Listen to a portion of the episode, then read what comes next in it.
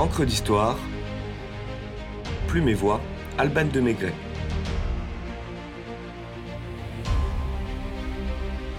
Antonin Carême, la crème de l'architecture pâtissière.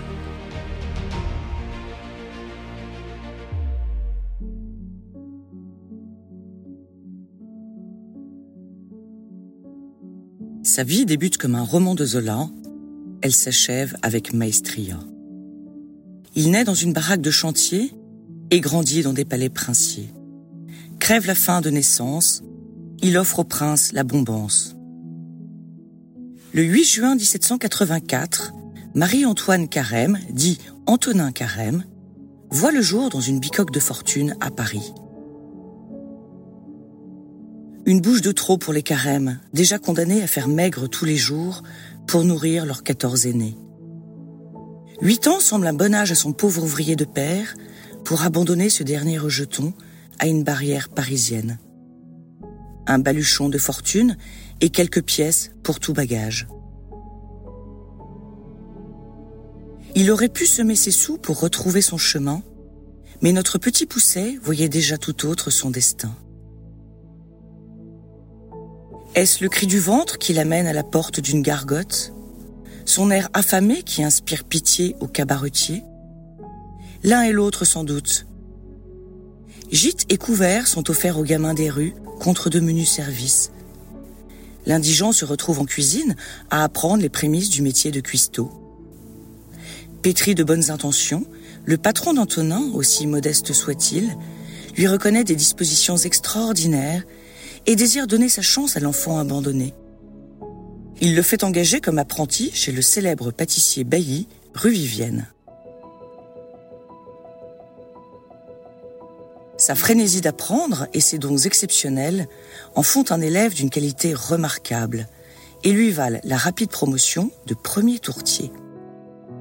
Sa fureur de vivre se métamorphose en fureur des vivres. Son maître charitable et complaisant lui laisse en outre le loisir d'aller dessiner à la bibliothèque royale, où Antonin se toque d'architecture, ce qu'il raconte dans Le pâtissier pittoresque en 1815. Je cite. Le grand cabinet des estampes et des gravures m'inspira le beau sentiment d'émulation. Et peu à peu, je sortis du néant où le sort m'avait fait naître. L'Égypte, la Grèce et l'Italie m'inspirèrent le goût de l'architecture. Mes moyens pécuniaires m'empêchèrent de me livrer à cette belle carrière, sans cependant cesser d'admirer ce que l'Antiquité produit de merveilleux dans son architecture mâle et imposante. Antonin a trouvé sa vocation, l'architecture, mais ne peut s'y vouer pour raisons budgétaires. Pour autant, il ne se démonte pas et commence à tracer les plans des premières pièces montées de l'histoire avec autant de minutie et de détails techniques que s'il concevait des monuments en pierre. Il esquisse de véritables œuvres d'art où l'esthétique compte autant que le goût. Le premier consul, client de la boutique, se réjouit de voir sur sa table des chefs-d'œuvre d'architecture pâtissière d'ordre cariatide, chinois, gothique ou encore égyptien. Le palais de beurre frais aux murailles de pralines et au parquet de croquets de Dame Tartine n'a qu'à bien se tenir.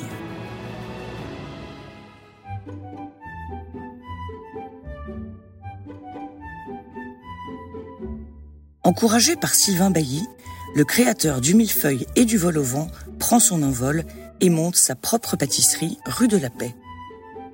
La vitrine expose des compositions inspirées des architectes italiens Giacomo Vignole ou Andrea Palladio. Met en scène Temples, rotondes, ruines ou pagodes, en sucre filé, biscuits, meringues, pralines, pâtes d'amande et autres gourmandises délicieuses pour le plus grand plaisir des pupilles et des papilles. Carême se fait une renommée et participe à élever l'art culinaire au rang d'une science. Il théorise son savoir-faire au travers d'ouvrages savants et affirme que l'architecture et la pâtisserie sont liées. Je le cite encore. Les beaux-arts sont au nombre de cinq, à savoir la peinture, la sculpture, la poésie, la musique et l'architecture, laquelle a pour branche principale la pâtisserie.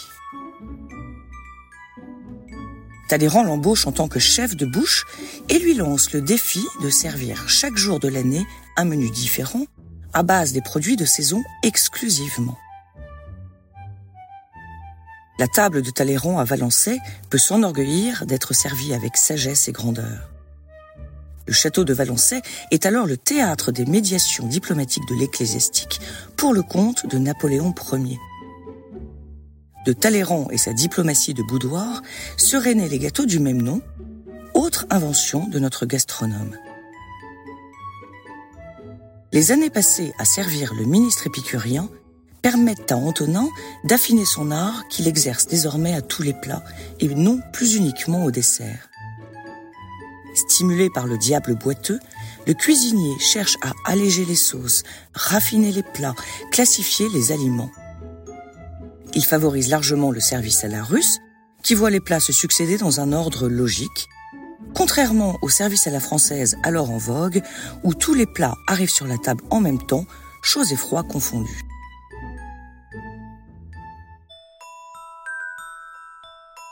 Le congrès de Vienne en 1814 donne à Carême une notoriété européenne.